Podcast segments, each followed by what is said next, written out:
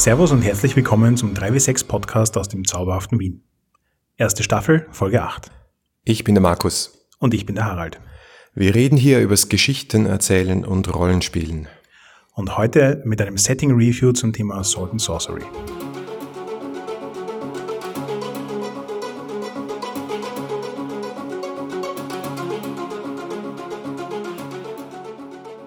Also Markus, als alter Zuhörer des Poleder Podcasts weiß ich ja, dass du ein leidenschaftlicher Hasser von Elfen, Zwergen, Ork, Fantasy bist. Und darum haben wir heute die grandiose Gelegenheit, über Sword and Sorcery zu reden, die Form von Fantasy, ja. die dir hoffentlich mehr liegt.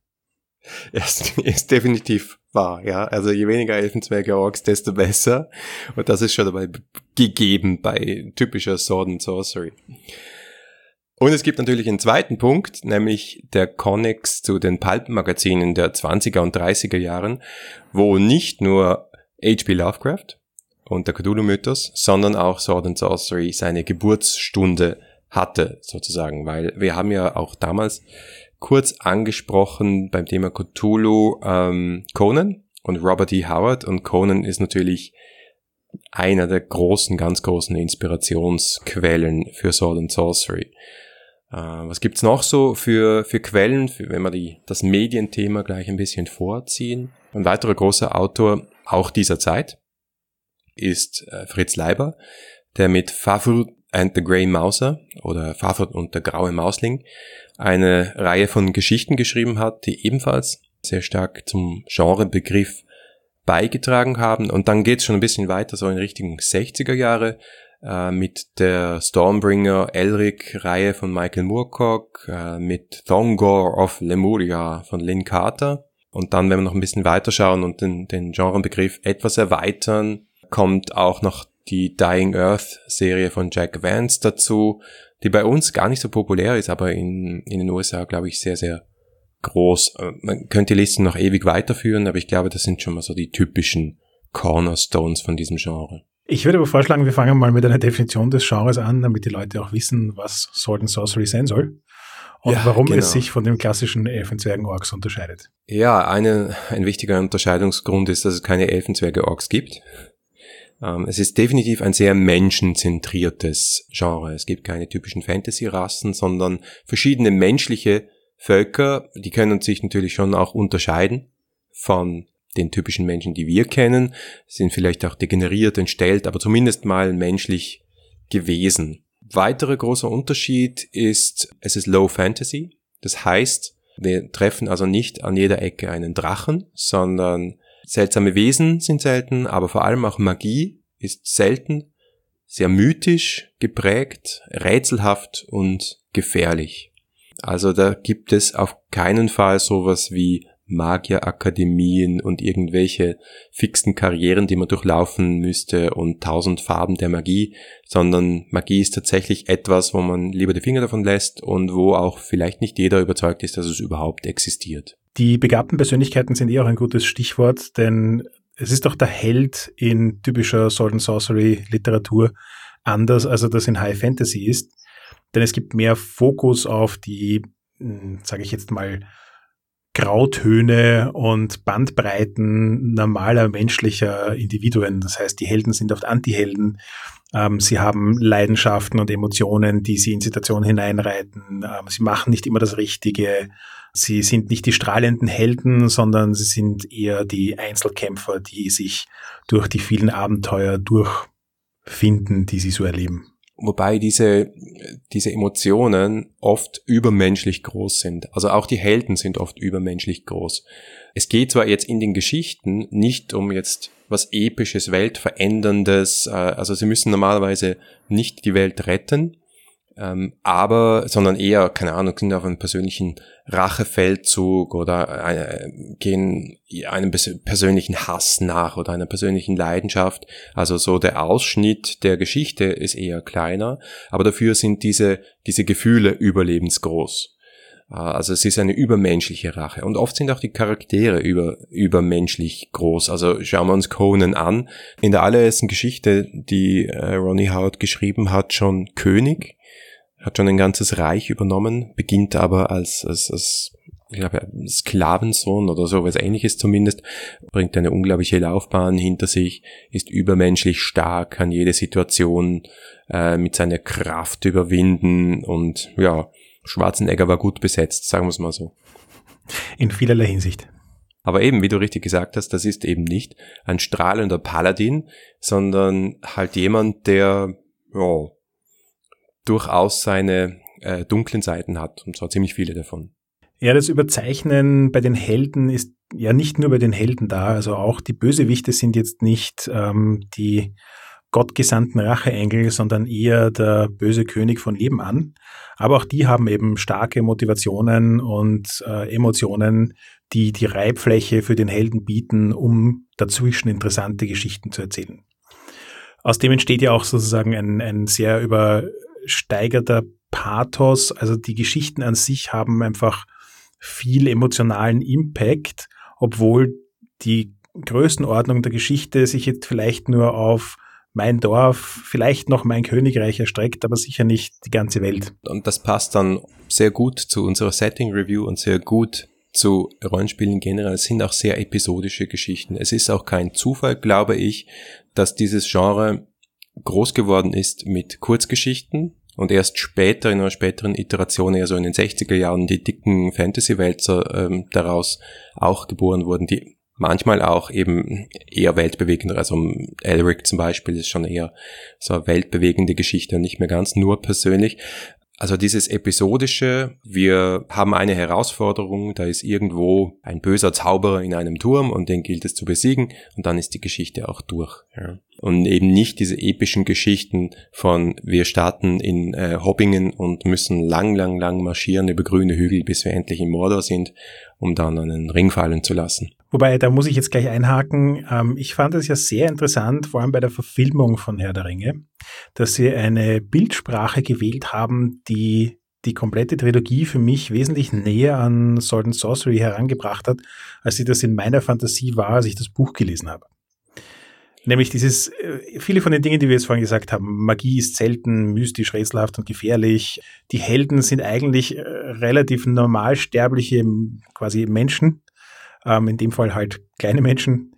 Und äh, es geht auch viel um die überzeichneten Emotionen ähm, der Charaktere, die involviert sind, die das möglich machen oder nicht möglich machen. Und dazu eben auch dieser etwas düsterere Look, diese, diese etwas abgehalftertere Welt, die sie im Film gezeichnet haben, war für mich eigentlich ein sehr spannendes Beispiel dafür, dass die Grenze zwischen Sword and Sorcery und High Fantasy manchmal sehr fließend sein kann. Ja, absolut. Also das ist natürlich wie immer bei Genres auch gewiss, bis zu einem gewissen Grad eine künstlich gezogene Grenze. Also wir wollen ja jetzt möglichst präzise sein und den Kern beschreiben, aber dazwischen, zwischen EDO-Fantasy oder Tolkien-inspirierter Fantasy und ganz klassischer Sword and Sorcery, sagen wir jetzt mal Conan, gibt es ja alle Schattierungen. Na gut, also um es mal kurz zusammenzufassen, was zeichnet Sword and Sorcery aus? Es ist Low Fantasy, Magie ist also selten. Der Held im Zentrum ist öfter Anti-Held als großer epischer Held. Es sind wesentlich mehr Grauschattierungen da. Die Geschichten sind episodisch. Ähm, es gibt keine klassischen Fantasy-Rassen, sondern es ist wesentlich mehr auf Menschen fokussiert. Ähm, die Monster sind oft tierhafter und weniger fantastisch, als sie das in High Fantasy sind.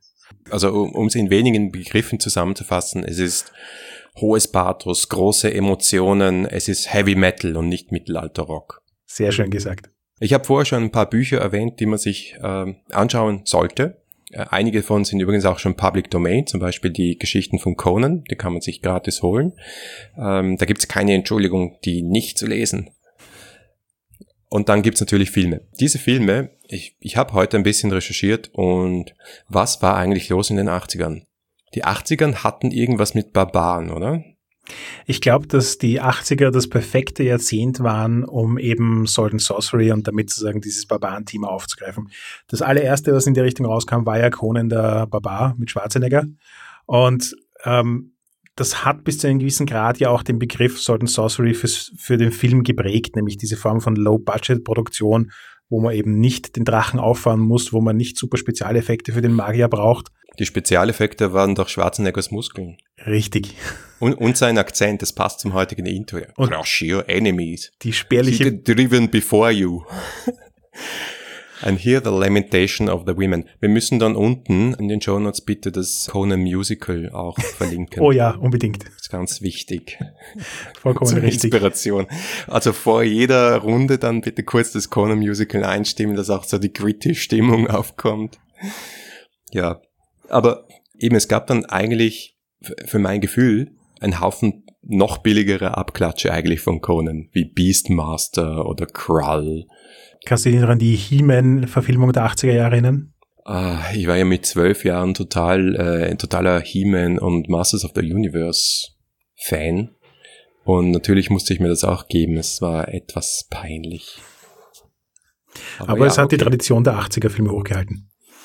Interessant ist, ich habe wirklich, zumindest für mich, keinen Film gefunden, wo ich gesagt habe, das ist jetzt 100% Sword and Sorcery seit den 80er Jahren. Wenn man jetzt mal vom Remake von Conan absieht, das ich ehrlich gesagt nicht gesehen habe. Ich glaube, dass sich das einfach insofern auch verändert hat, weil, wie wir vorhin schon gesagt haben, die Grenzen zwischen Sword and Sorcery und High Fantasy sind durchaus fließende und mit zunehmender Zeit sind die Spezialeffekte günstiger geworden und es ist leichter, die Leute mit epischen Szenen am Bildschirm zu begeistern, als sich eine gut ausgedachte Story für ein echtes Sword and Sorcery Setting auszudenken.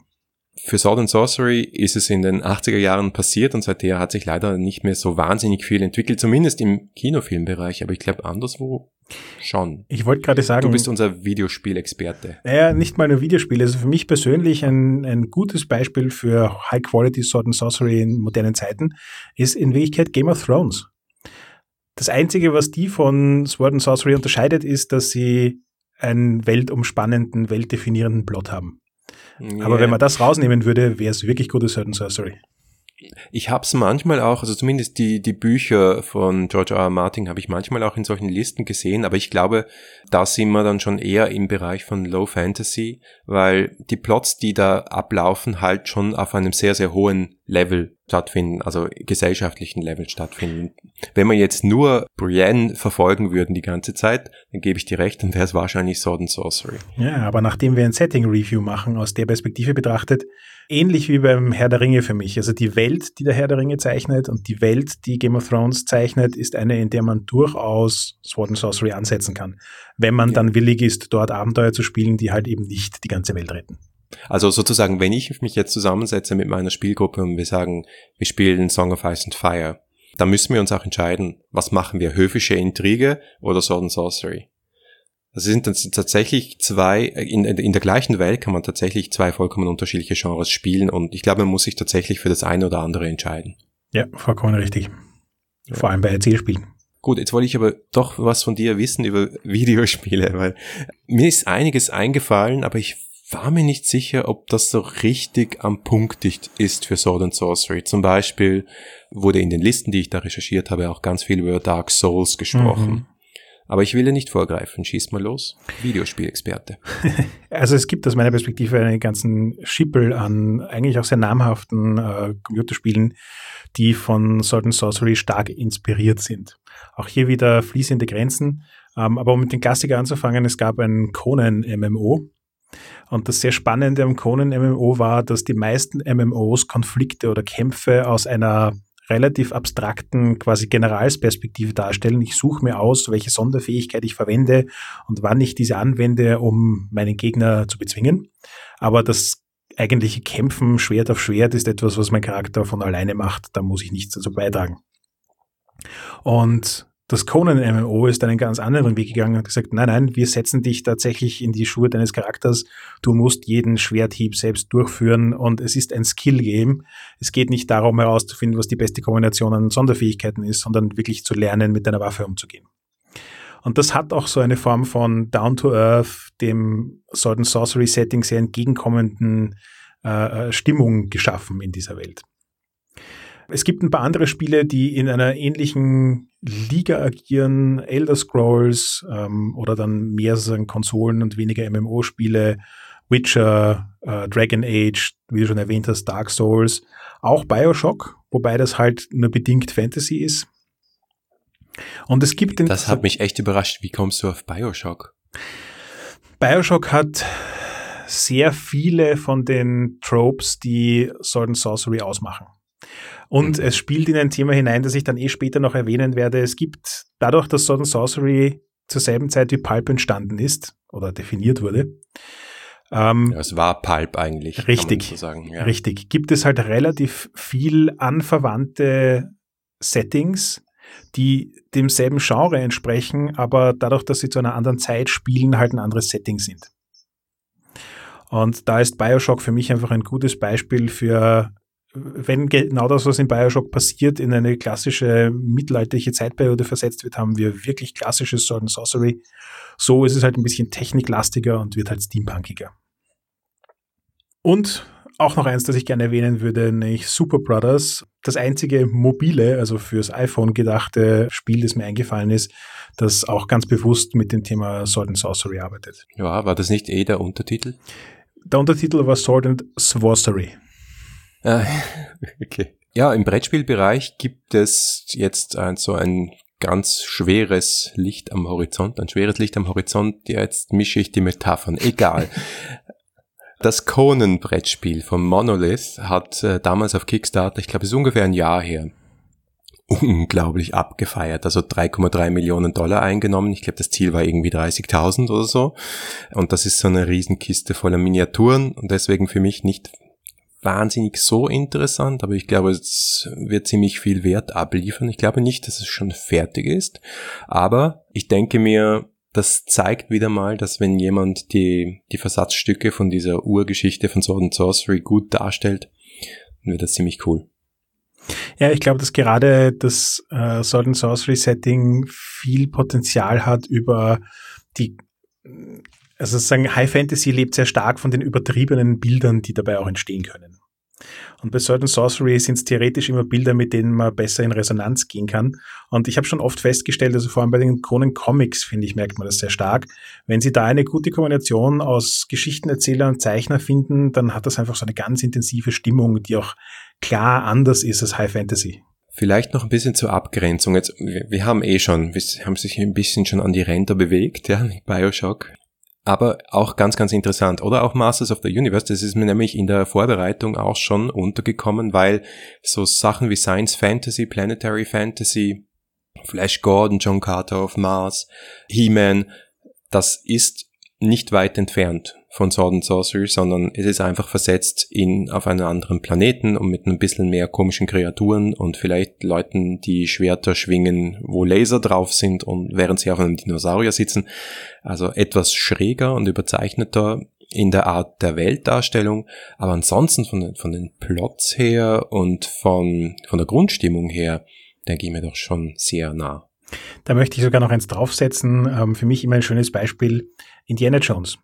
Indiana Jones, ähm, wenn man ihnen eine Geschichte erzählt von einem schatzsuchenden Abenteurer, der einfach begeistert ist von den Kulturen, die hinter diesen Schätzen stehen, die er da so findet. Und der sich mit allen möglichen Mühen und Gegnern herumschlagen muss, um letzten Endes endlich seine Finger an diesen Schatz zu kriegen. Er gibt Indiana Jones eine wirklich schöne Sword and Sorcery Geschichte. Ja, ist immer wieder bei Pulp.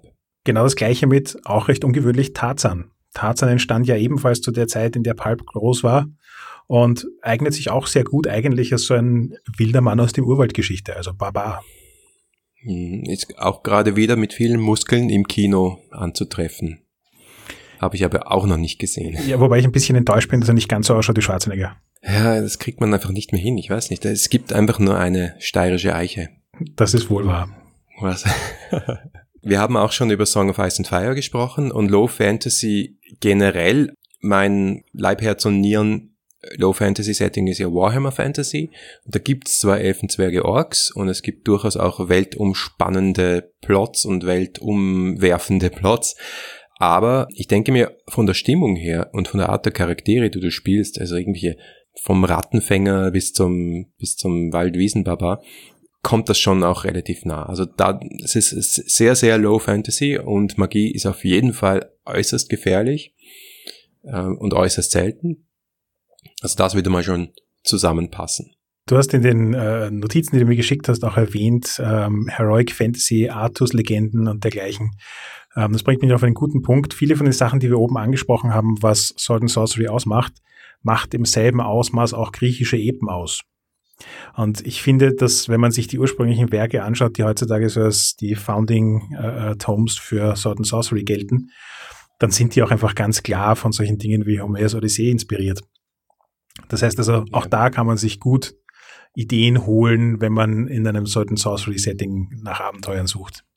Ja, wären wir schon wieder beim nächsten Subgenre, nämlich Sword and Sandals. Da gab es ja auch insbesondere aus unserem äh, Nachbarland Italien eine ganze Reihe von wunderbaren Bodybuilder-Filmen mit äh, fest eingeölten Körpern in Sandalen, die dann über schlecht äh, die dann halt irgendwelche schlecht gemachten äh, mythische Monster aus der Antike hergefallen sind mit ihren Schwertern. Habe ich als Kind im Nachmittagsprogramm vom ORF äh, sehr geliebt. Du hast sicher auch den Herkules-Film mit Schwarzenegger gesehen, oder? also nur die Ausschnitte.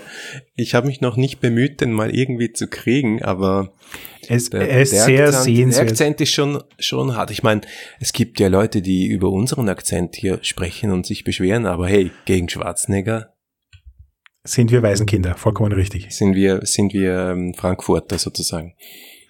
Wiener Würstel. Reden wir über Rollenspiel, bevor wir hier zu sehr abschweifen. Es gibt einige kleine und große Sword and Sorcery Rollenspiele. Ganz vorne erwähnen und ein bisschen näher beleuchten möchte ich Malmsturm. Einerseits, weil es Fate ist, was uns nahe liegt, andererseits, weil es deutschsprachig ist und eine rein deutsche Produktion und zum dritten, weil der äh, einer der Macher, Dominik Pilarski, so nett war und uns die Vorabversion der neuen Ausgabe von Malmsturm, die auf Fate Core basiert, äh, zukommen zu lassen. Also Malmsturm, die Fundamente heißt dieses Ding, hat 400 Seiten das ist ein ganz schöner Wälzer für Fate, wo man normalerweise so Weltenbände hat, die, die 40, 50, äh, vielleicht mal 80 Seiten haben.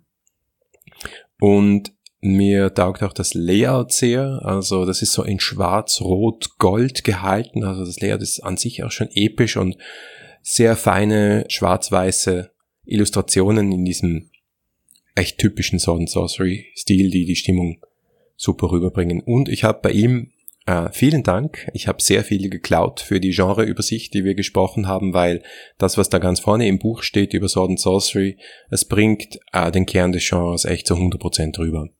Das ist eine super Einführung. Ganz kurz, was Dominik und seine Kumpanen da in Malmsturm machen. Es ist im Prinzip jetzt ein ans neue Fate angepasstes äh, Setting und auch die Regeln sind auch drin. Also es ist auch ein angepasstes Fate-System. Zum Beispiel äh, tauscht er das Dilemma äh, der Charaktere aus durch einen anderen Aspekt Motivation und ist auch passend zum Genre ein bisschen hochskaliert. Also man hat mehr Stunts, man hat äh, mehr Refresh, also mehr Fate-Punkte, damit man noch kompetenter ist und noch mächtiger. Und was mir sehr, sehr gut gefallen hat und was auch einen großen Teil des Buchs einnimmt, ist ein sehr, sehr ausgefeiltes, sehr Sword and Sorcery typisches, mit der Welt gut verwobenes Magiesystem mit eigenen Traditionen, die in den verschiedenen, die in den drei großen Regionen des Landes, dem Imperium, dem, der Weißmark und dem Norden jeweils angesiedelt sind. Also äh, letztlich einfach ein Magiesystem, wie ich es für Fate so detailliert noch gar nie gesehen habe und was ich sehr empfehlenswert finde. Und noch ganz kurz zum, zum Setting an sich. Es wird wirklich eine ganze Welt beschrieben mit diesen drei Regionen, die jeweils eigene Charakteristika haben, also zum Beispiel das Imperium, wo halt mehr Strukturen herrschen, oder im Norden eher so das Barbarische, eher der Conan-Style.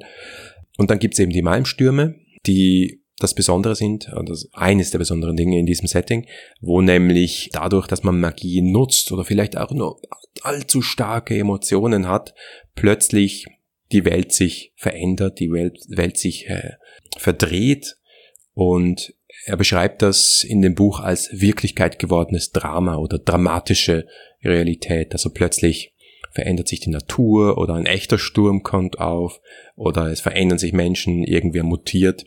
Also ein, ein super Ding, um gerade in Fate nicht nur den Plot, sondern auch die Welt und die Charaktere spielerseitig oder spielleiterseitig zu verändern, zu verdrehen und noch dramatischer zu machen.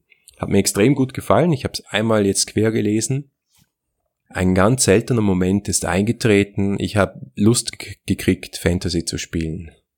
Das kann ich wirklich gut verstehen, weil ich muss zugeben, die Malmstimme waren etwas, was ich eine unglaublich elegante Idee fand.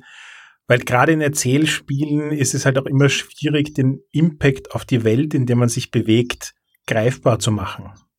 Natürlich kann das durch die Geschichte, die die Charaktere erlebt haben, ähm, passieren und man merkt es an den NPCs, wie sie sich verändern und dann vielleicht auch Dingen in der Welt, die sich verändern. Aber diese Malmstürme bringen sozusagen die Veränderung durch die Geschichte auf einer gewissen Regelebene in die Realität. Und das fand ich gerade für ein Erzählspiel wie Fate eine wirklich elegante Idee. Man hat einfach gemerkt durch dieses ganze Buch hindurch, was für ein tiefliegendes Verständnis für das Genre die Autoren haben und gleichzeitig was für ein tief sitzendes Verständnis für das System Fate und wie die beiden miteinander verzahnt sind. Und dann kriegst du auch noch Tipps, wie du das hacken und adjustieren kannst für verschiedene Power Levels, für verschiedene Spielstile. Es ist extrem transparent gehalten. Man kriegt immer wieder Boxen, warum haben wir das so gemacht und nicht anders und wie könntest du es anders tun?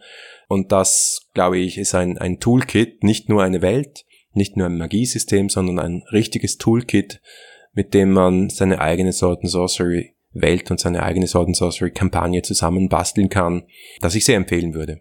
Ja, dann bleibt uns jetzt eigentlich nur noch eins übrig. Wir müssen eine Sword and Sorcery Runde machen, oder? Ah, wie viele Runde müssen wir überhaupt? ja, wir sollten, wir sollten. Die Zeit. Ei. Es gibt aber auch noch andere Möglichkeiten. Also wenn wir noch ganz kurz bei Fate bleiben, und ja, ich weiß, wir reden immer über Fate, aber macht uns halt viel Spaß. In Fate Worlds, also diesen einen der beiden Bücher, die mit der ersten Fate Core Kickstarter-Kampagne rausgekommen sind und auch per Post zu mir, gibt's auch ein kürzer angerissenes Fate-Setting für Sword and Sorcery, das heißt Tower of the Serpents. Was gibt's sonst noch für Rollenspielsysteme in diesem Bereich? Ja, wir müssen den Klassiker wieder erwähnen. Die vielen Kronen-Rollenspiele? Es gab mal ein D20-Rollenspiel. Hast du das mal gesehen? Das Cover, glaube ich. Das Cover, ja. Ich glaube, ich weiß nicht, ob D20 wirklich ein guter Match ist für, für Conan und Sword and Sorcery.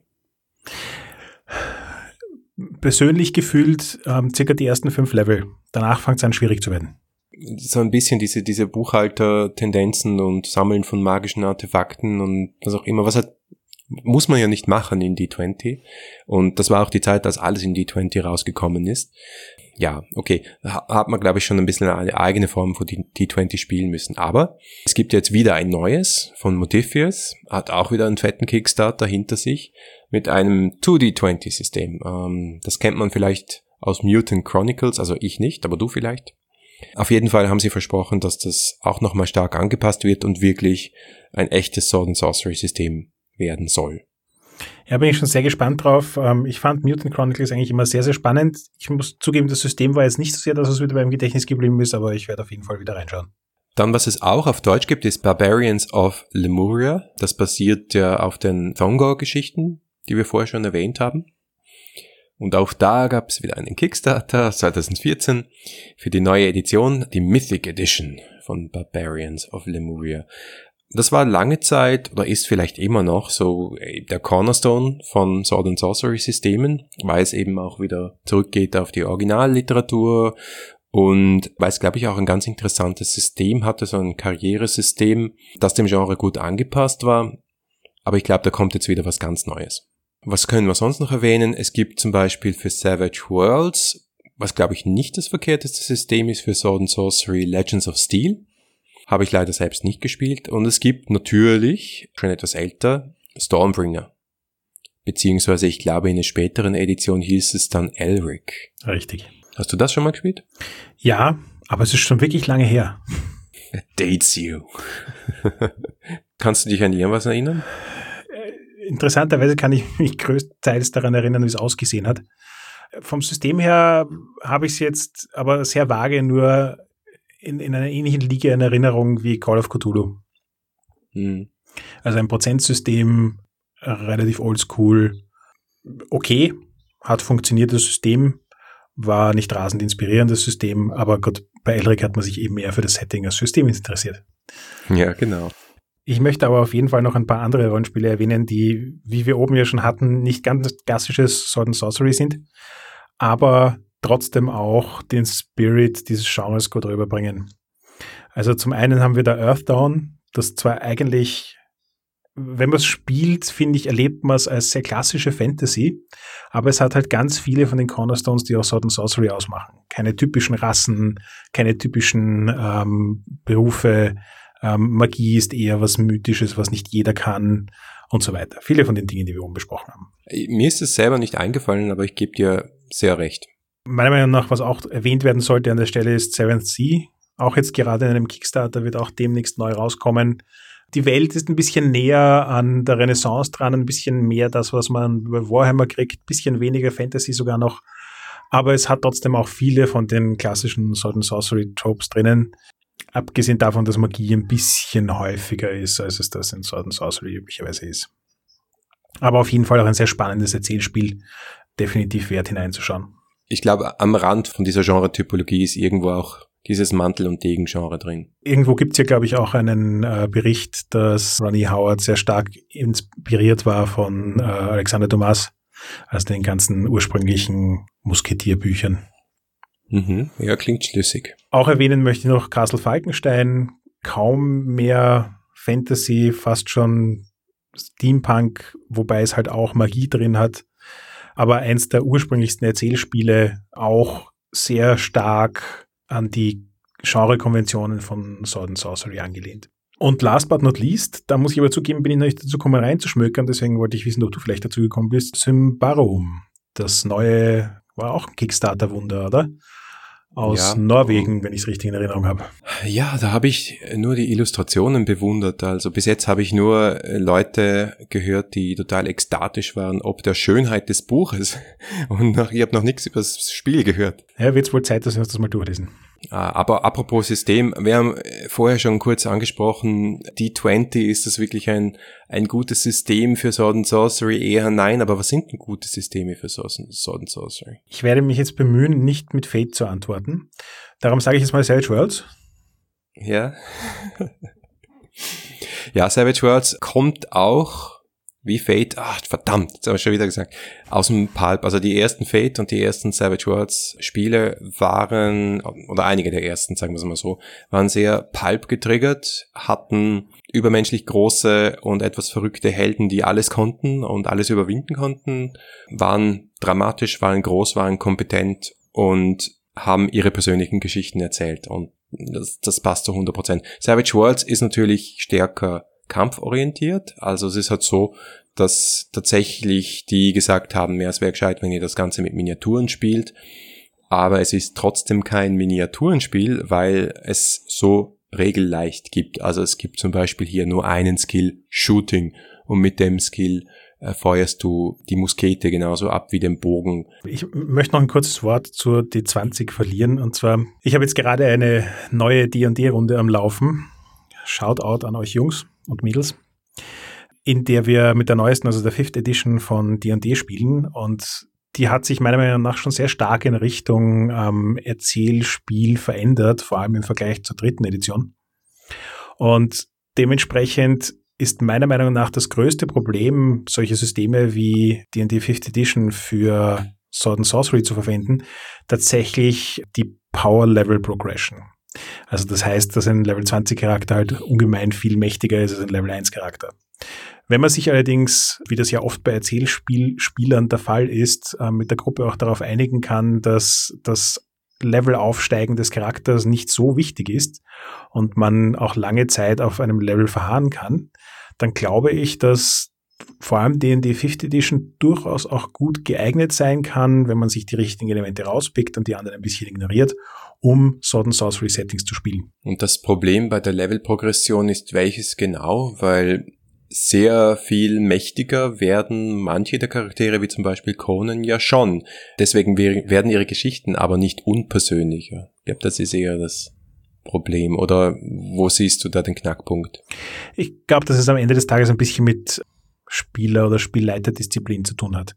Du hast ein großes Spektrum, was du machen kannst. Und wenn du auf Level, einen Charakter auf Level 20 hast, der mit 15 magischen Items herumläuft und genug Gold hat, um sich jeden zweiten Tag einen Drachen zu kaufen, weil äh, drei auf seiner letzten Schlacht verheizt hat und im Kampf 14 Mal wiederbelebt wird, weil er das halt so gern macht, dann bist du ziemlich weit draußen aus Sword and Sorcery. Wenn du solche Sachen vermeidest und eben den Geist des Settings, in dem du spielen willst, auch tatsächlich nutzt. Und wenn ein Charakter stirbt, dann ist das was, das einmal alle zwei Jahre passiert und dann wird daraus eine lange große Geschichte, wie man ihn wieder zurückholt. Und dann passiert es die nächsten fünf Jahre auch nicht mehr. Dann funktioniert das auch gut. Ich glaube nur, dass das sozusagen die Basisdynamik, die in D&D Fifth Edition angenommen wird, eine ist, die halt mit Sword and Sorcery im Kopf beginnt und mit High, High, High Fantasy endet. Und dieser Progression, die da so ein bisschen angenommen wird im System, muss man sich halt bewusst sein und sich ihr auch ein bisschen widersetzen, wenn man halt kontinuierlich Sword and Sorcery spielen will. Wobei Einsatz dazu noch, ich habe auch oft den Vorwurf, Schrägstrich die Beobachtung gelesen und ich kann das auch nachvollziehen, dass sehr, sehr viele Fantasy-Settings, sehr, sehr viele Fantasy-Rollenspiele einem High Fantasy vorgeben oder das Ziel ist es, High Fantasy zu spielen und die Spieler enden dann doch in Sword and Sorcery. Weil wir haben den episodischen Charakter, wir haben die persönlichen Motivationen, wir haben die Moral, die vielleicht bei den Spielern oder auch bei den Charakteren, man weiß nicht ganz so genau, etwas äh, Schattenseiten hat, weil man vielleicht gerade mal einen schlechten Tag hat und in der Buchhaltung angebaut wurde und jetzt äh, gerne mal was töten würde. Also irgendwie so eben, man, man möchte eigentlich gerne äh, Elrond sein und ist dann doch eher der Mausling. Ja, ich, ich, ich glaube auch, dass sozusagen viele Fantasy-Runden, dass denen das per Zufall passiert.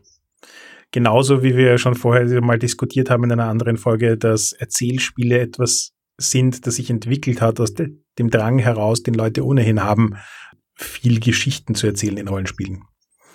Ähm, aber wenn man sich das am Anfang bewusst macht und wenn es nicht nur zufällig passiert, sondern eine Entscheidung der Gruppe ist, was für ein Genre und was für ein Setting sie spielen wollen, dann glaube ich, funktioniert es auch von Anfang an besser, gemeinsam spannende Geschichten zu erzählen, die dem auch Rechnung tragen. Also ich glaube, wir haben schon ganz am Anfang gut umrissen und darauf würde ich jetzt gerne wieder zurückkommen, dass Sword and Sorcery eigentlich wirklich perfekt ist für Erzählspiele. Also es kaum ein Genre gibt, das sich derart eignet für Erzählspiele wie Sword and Sorcery. Warum? Es geht um persönliches Drama. Es geht um charakterzentrierte Geschichten. Es geht darum, dass der Charakter die Geschichte antreibt. Ja, was anderes ist Erzählspiel. Amen. Das war's für heute. Wir diskutieren aber gerne mit euch weiter. Ihr findet uns im Web unter 3w6-podcast.com, unter Twitter unter 3w6pc oder auf Facebook unter facebook.com slash 3w6podcast in einem durch. Wir freuen uns über jede Rückmeldung und besonders über Bewertungen auf iTunes. Jeder Stern zählt. Wirklich jeder. Also, wir hören uns in zwei Wochen. Bis dann.